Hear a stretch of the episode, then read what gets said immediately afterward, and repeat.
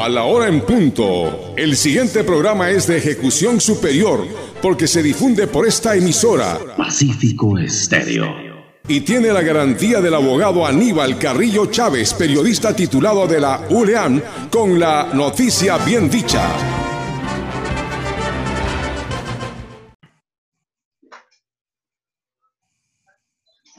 Queremos a propósito de seguir con este importante revisar en las páginas históricas eh, de oro de la radiodifusión de nuestro país y llegar justamente a una etapa considerada una de las importantes, diría yo, de la radiodifusión, sobre todo en el ámbito deportivo. Entre ellos existen protagonistas y, por supuesto, eh, personas que merecen que se resalte.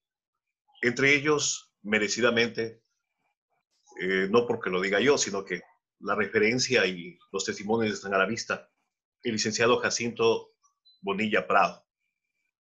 Eh, la afición, el entusiasmo, la constancia, da como resultado el oficio, el oficio y la responsabilidad y la honestidad, surge el periodismo de calidad.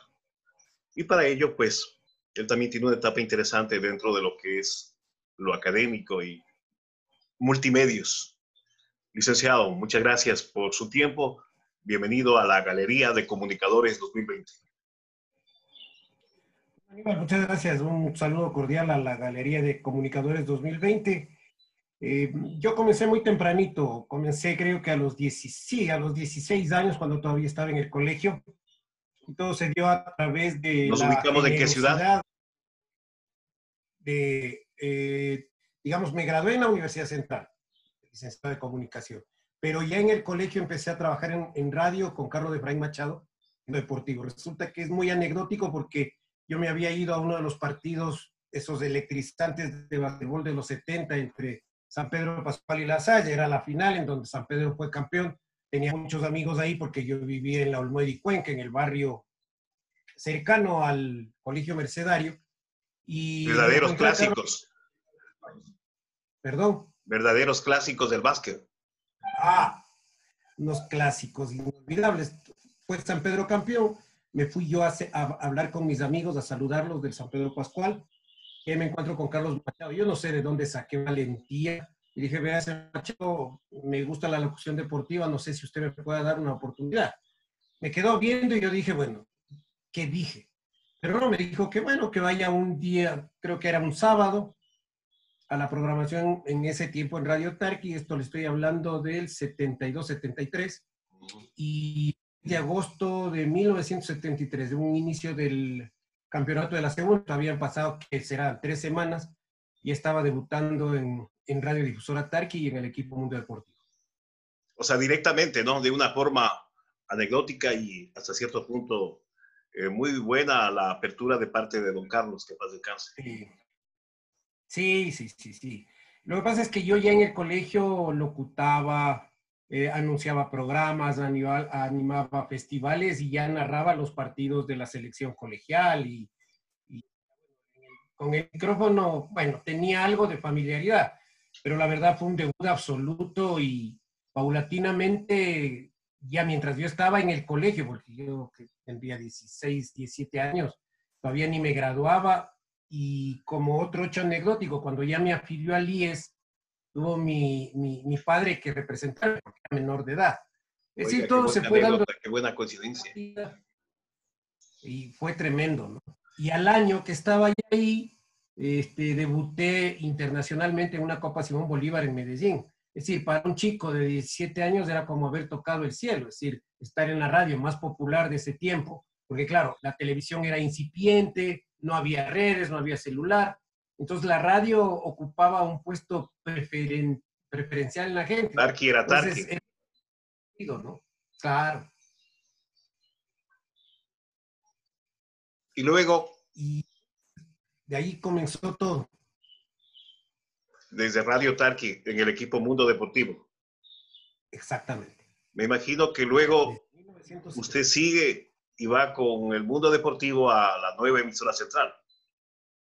Exacto, porque en ese, del, en el, del 74 al 75, Carlos de Efraín adquiere la radio y ahí debo tomar una decisión importante en mi vida, porque mucha gente se quedó en Radio Tarqui, que era una radio con una audiencia consolidada, y yo me iba a un proyecto nuevo con Carlos de Efraín Machado a una radio que en el ámbito deportivo no tenía nombre. Entonces era comenzar de cero. Mucha gente me recomendó que me quedase en lo seguro, pero bueno, yo fui leal a quien me dio la oportunidad y además confiaba en la calidad de Carlos Machado y finalmente nos dio la razón, porque luego la radio Eso también nos hace saber y nos hace eh, recordar de que muchas veces, en ciertos casos, son las personas, son el equipo, los profesionales o las voces que le hacen a la radio. Efectivamente. Eh, antes, ahora no tanto porque hoy hay mucha rotación de medios, pero antes los periodistas y las voces caracterizaban a los medios. Bueno, y la etapa dorada, si cabe el término, si puede mencionar compañeros, los que llegaron, los que debutaron, y obviamente esa etapa dorada, dicen, yo he leído de la nueva emisora central con el equipo Mundo Deportivo. Efectivamente, eh, le voy a dar solamente una imagen de lo que constituía la sintonía de la radio, porque antes la gente iba al estadio con su radio. Entonces Carlos Machado eh, hacía una broma y todo el estadio se reía. O eh, mandaban esos ruidos identificatorios y se escuchaba como un eco en el estadio. Además, usted era un personaje público que por donde iba a la ciudad le conocían. En ese tiempo tuve de compañeros, claro, a Carlos Machado, Enrique Recalde, Lucho Baby Paredes, Salvador Landeta, el Chino Calero, posteriormente se unió Fabián Gallardo, eh, en Guayaquil estaba Edgar Tobar Villasís. Eh, comerciales, don Fernando Vallejo. Comerciales hacía Fernando Cisneros.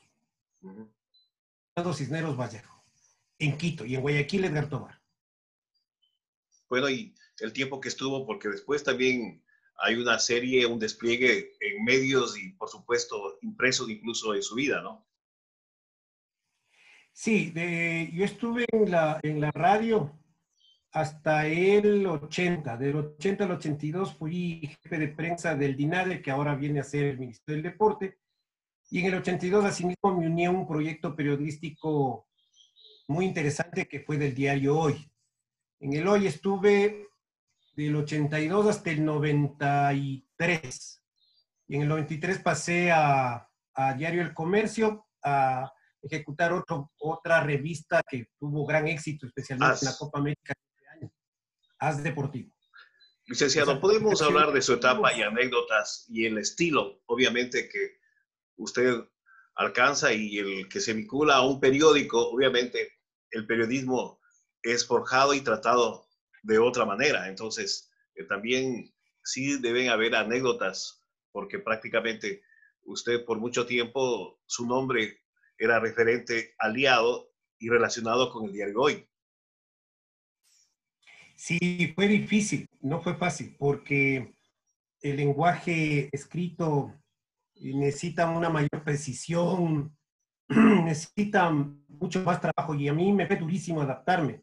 Gonzalo Ortiz, que en ese tiempo era el jefe de la redacción, cuando escribí mi primera crónica, eh, fue un comentario que me dijo, tienes que aprender a escribir, me costó muchísimo, pero ya después de, ¿qué será?, unos ocho meses con mucha constancia, eh, fui puliendo mi estilo y, y, bueno, por ahí agarré un estilo que era muy, eh, muy humano, de describir las historias detrás de cada persona y creo que ahí eh, comenzó una buena, excelente relación con Rolando Vera, que fue una feliz coincidencia.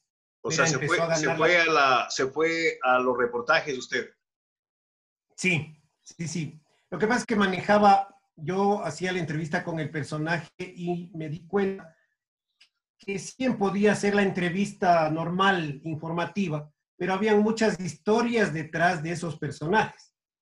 Entonces por ahí comencé a contar esas historias y eso, claro, con la gran ayuda del pájaro Pérez Cordero, que era mi compañero de escritorio, fuimos, fuimos puliendo, ¿no? Yo le decía, mira, pájaro, ¿qué te parece? Voy a hacer este reportaje, voy a ir por este eje.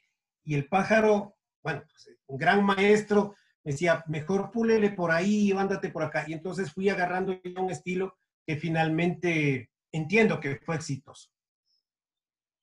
Bueno, entonces, ¿qué tiempo estuvo en diario hoy? 82-93.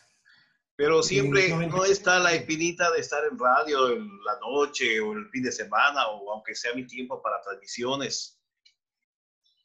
No había, porque eh, era un diario que comenzaba, tenía como rival al comercio un monstruo y había que trabajar mucho, trabajábamos sábados, domingos y como claro, también estaban incorporando en ese tiempo la tecnología, los, los terminales de computación, entonces había que seguir cursos y claro, a mí yo me adapté rápidamente porque yo para escribir a máquina era muy flojo, era muy flojo.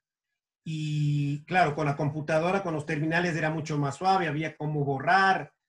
Entonces, pero de todas maneras, no habían los comandos que hoy usted aprieta una tecla y, y le da titulares, o sea. Ya está, como quien dice, ya está el formato, ya está la planilla. ¿Con qué equipo comenzó usted, IBM o Macintosh? Eh, con Macintosh. Bueno, primero fue un, era un híbrido entre IBM y Macintosh, pero después ya fue Mac. Y con Mac ya nos fuimos largo hasta el 90, hasta la fecha que yo salí, ¿no? Que era el 93. Bueno, y la, la salida se da, obviamente, por el pase, la contratación a, una, a otro equipo, a otra empresa, una gran empresa. Sí, eh, también los desafíos aumentaron. Eh, el, hoy tenía una circulación muy buena, tenía un buen prestigio, tenía magníficos periodistas, pero digamos, en cuanto se refiere a potencial económico como empresa y como circulación, por ejemplo, en tecnología, obviamente era una empresa más poderosa.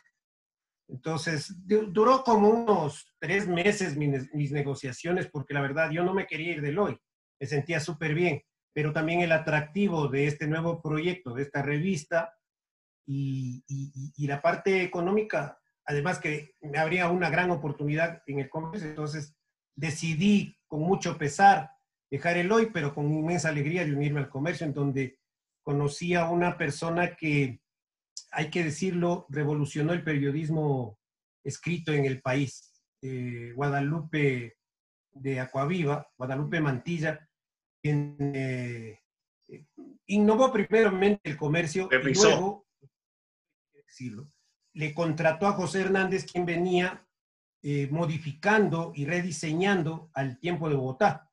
Y Hernández, que era un graduado de, en París, había también gradu, hecho posgrado de periodismo en Estados Unidos, eh, vino a revolucionar totalmente el periodismo en el Ecuador. Vino acompañado de un diseñador gráfico y entonces le dio otra concepción, una concepción global a la noticia que debía tener una buena gráfica, titulares, el diseño y el contenido.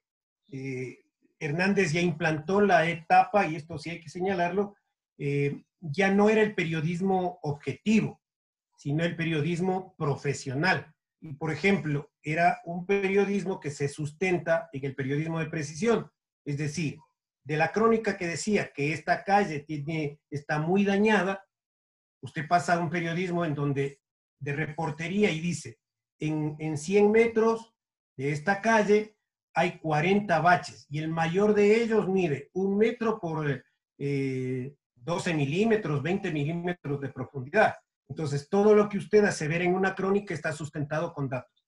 Y esa fue la escuela que, nos dio, porque antes, en realidad, el periodismo se sustentaba mucho en, generalidades, en discursos un poco grandilocuentes. Llamados. Eh, más, claro, más había opinión que noticia.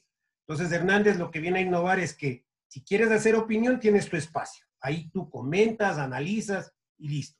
Pero si es una, una noticia, es una noticia. Entonces, ahí también se innovó. Claro que no era tan nuevo, pero por ejemplo se puso de moda en que escribir una nota con una sola fuente era inconcebible. Eso no pasaba. Así sea un corto. Entonces, había que contrastar fuentes. Y claro, eso en las antiguas generaciones no caló. Hubo mucha gente que se marchó del, del periódico y ahí hubo una renovación total gente que pudiera conjugar este, este tipo de periodismo. Otra de las cosas que también innovó y que no cayó muy bien en ese entonces a las grandes figuras del periodismo es que en diciembre había siempre regalos para los cronistas, diversas empresas, ¿no? Entonces él puso un letrero que todos los regalos no se aceptan. Y se quedaron en la recepción del comercio, me acuerdo, desde bicicletas, ollas de presión, televisores, radios, y eso se donó a entidades benéficas. Entonces dijo que el periodismo, el periodista tiene que estar ajeno, muy distante a las fuentes. También mejorar los sueldos y salarios, obviamente. Esa parte... Cualquier proyecto que lo montábamos, recibíamos bonos especiales. Entonces, total al, al, enfoque, al trabajo periodístico, y eso es importante. Eduardo, se cortó, Eduardo. ¿Qué es?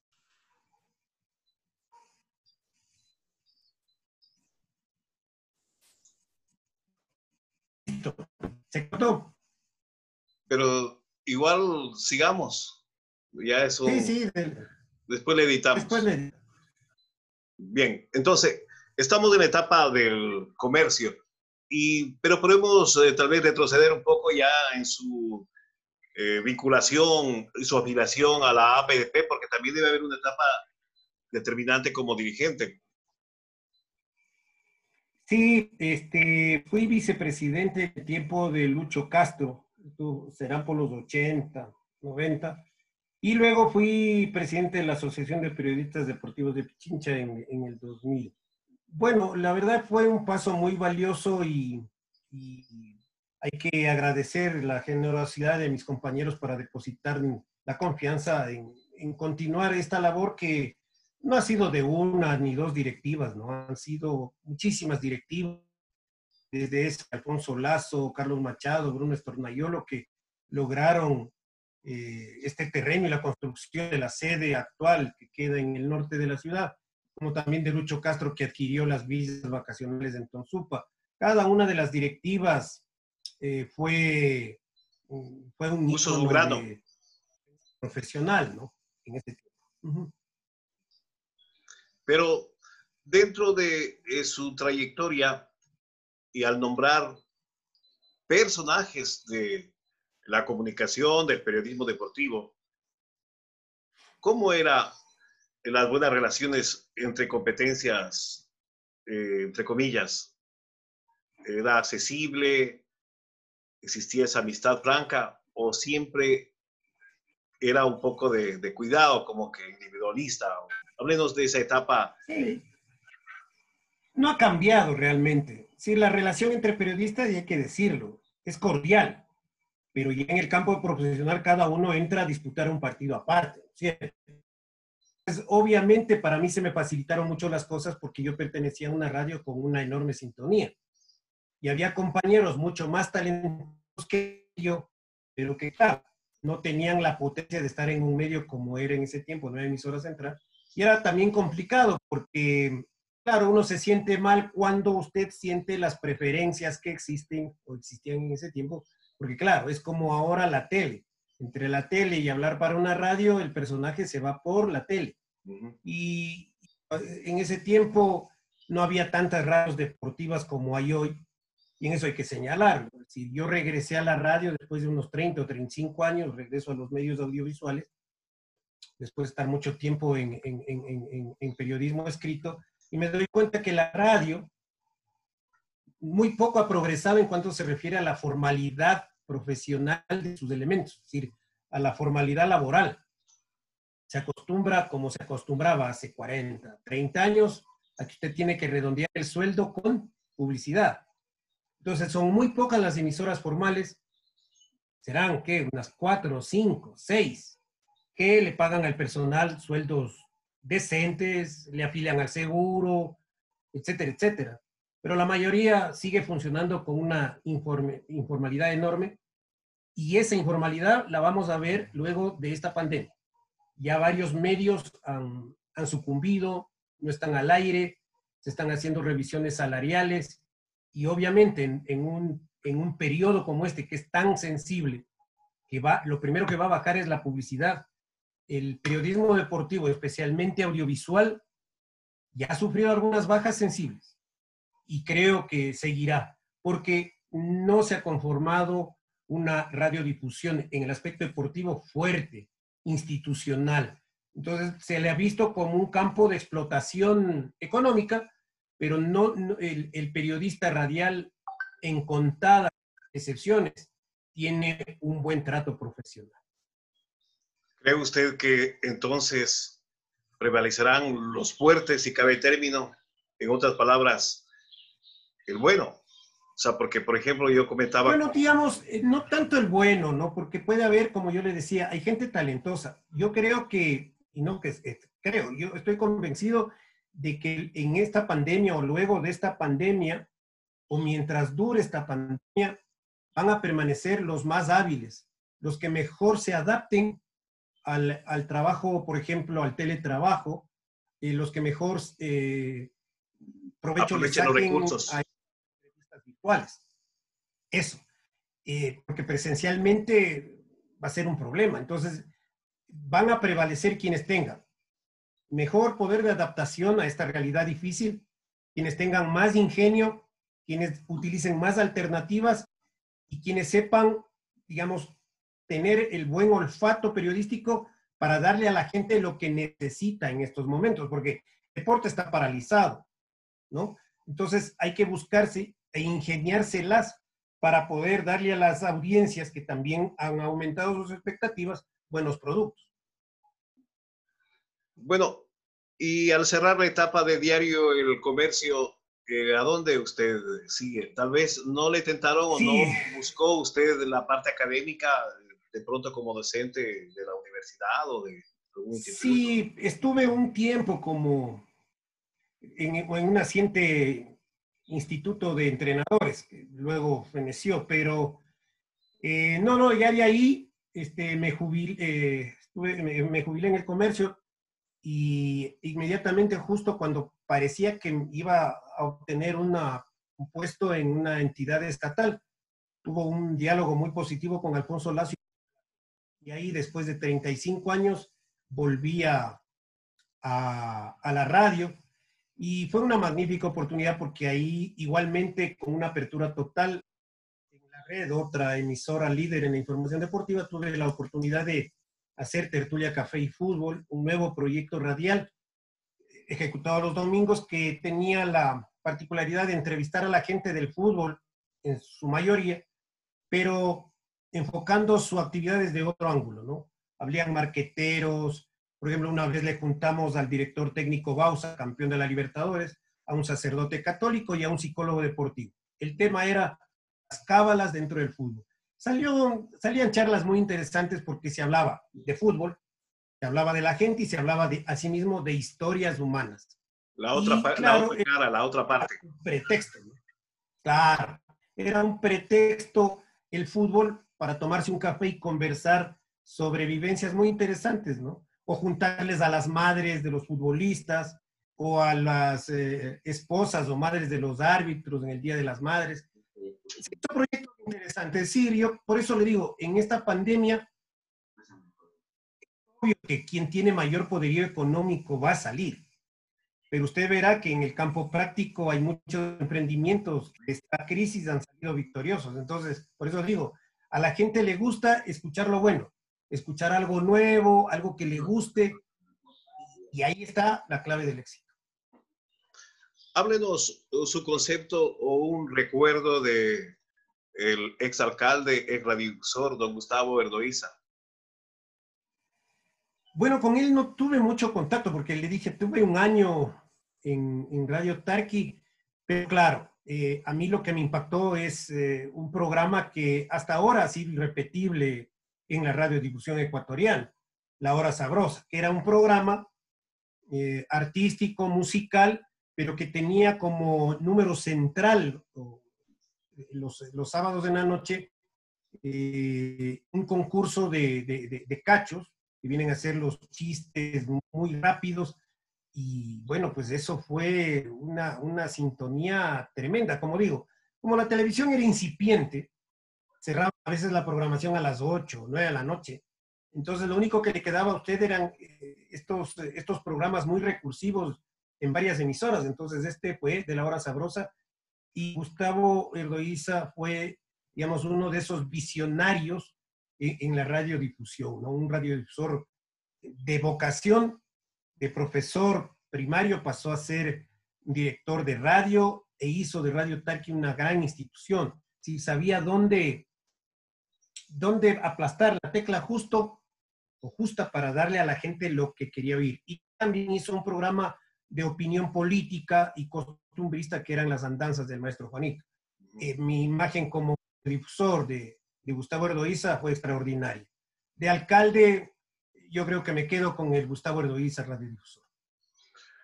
Y con respecto a más del recuerdo de la oportunidad y también como ex jefe y de don Carlos de Rey Machado, alguna anécdota, algo, algo que tal vez el público, Ah. el oyente no sabe.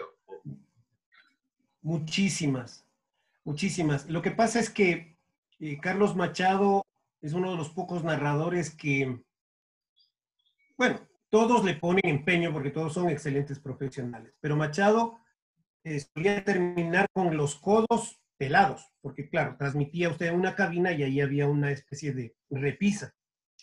Y, y claro, asentaba los codos, pateaba, se eh, cabeceaba, eh, porque transmitía de pie y había que darle espacio, claro, y, decía, y se pierde y, y se hacía como el arquero, es decir, le ponía todo el temperamento ahí. Vivía. Y obviamente era, era un espectáculo. Lamentablemente no hay videos de aquello, pero la verdad es que, bueno, dentro de esa pasión que él le ponía a su oficio, había mucho nerviosismo, especialmente en las transmisiones internacionales, porque hoy usted levanta un celular y transmite.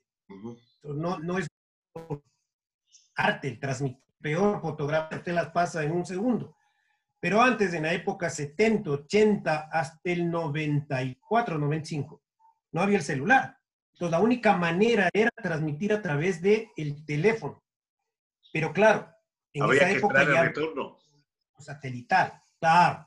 Y entonces, para irse a- a- a- al exterior, usted tenía una, cuatro, cuatro cables que eran los dos de la transmisión y los dos que le daban el retorno. Entonces usted tenía que comunicarse desde Montevideo, por ejemplo, hasta la estación terrena, en, primero a la empresa telefónica de, de Montevideo. Y de Montevideo se comunicaban con la estación terrena, que era una antena parabólica gigantesca que estaba en Conocoto ahí receptaban esa señal y de ahí le pasaban a la radio. Entonces usted tenía que estar cuatro horas antes, cinco horas antes, atento Quito, atento Quito, atento Quito. A veces no recibía retorno y usted tenía que transmitir y a veces salía la transmisión nítida y usted no tenía retorno. Entonces, obviamente esas esperas con Machado eran desesperantes porque, claro, se ponía muy nervioso y obviamente, porque además estaban muchas cosas en juego. Era una, una transmisión internacional. ¿Y Entonces, recuerdo que varias hubo, eh, en fin, pero hay una anécdota que sí lamento. Eh, en, en ese tiempo, eh, Carlos Rodríguez Col y Carlos Machado tuvieron un encontrón. Y hubo un incidente en el Hotel Colón eh, lamentable, ¿no? Se encontraron los dos y todo este por esta competencia Tarqui Central, ¿no? Eh, pasaron a mayores y, bueno, entonces ahí se disgustaron, hubo un cruce de palabras, intento de agresión de parte y parte. Esto sería que es- después de, después de dos meses nos veíamos en Santiago de Chile. En Santiago de Chile, o Chile tenía 220 de electricidad. Carlos Rodríguez estaba en esta cabina, junto a la nuestra, y dividían cristales. Entonces podía saber qué pasaba al lado. Eh, ¿Qué pasa? Que el, compañero de Rodríguez Col no tomó en cuenta que era corriente de 220. Conecta el equipo y sale humo y se quema. eh, para eso ya vio Carlos Machado y se, se complicó Carlos. Generalmente Machado era muy seguro, llevaba tres, dos equipos de repuesto, enteros, completos. Por eso es que las maletas eran enormes, porque decía, por si acaso. Pese a que se había disgustado de Carlos Rodríguez, me dijo, Jacinto, tome un equipo de repuesto y ofrez, eh, a Carlos y, si, y conéctele usted mismo porque vamos a trabajar con batería. Posiblemente ellos no conozcan cómo se manejan estos equipos. Obviamente yo con mucho temor fui a golpear la cabina y claro, Rodríguez Cole estaba, estaba eh, realmente fuera de sí, porque claro, se había quemado el equipo y la transmisión estaba en peligro. Y con el genio que se mandaba de Carlos, eh, claro, salió y dijo, ¿qué quiere, señor? yo dije, bueno, si es que pasa algo, ahí le voto el equipo. Y pues, yo dije, Carlos, ¿cómo? Le digo, Carlos Machado le envía este equipo porque entiendo que se le quemó.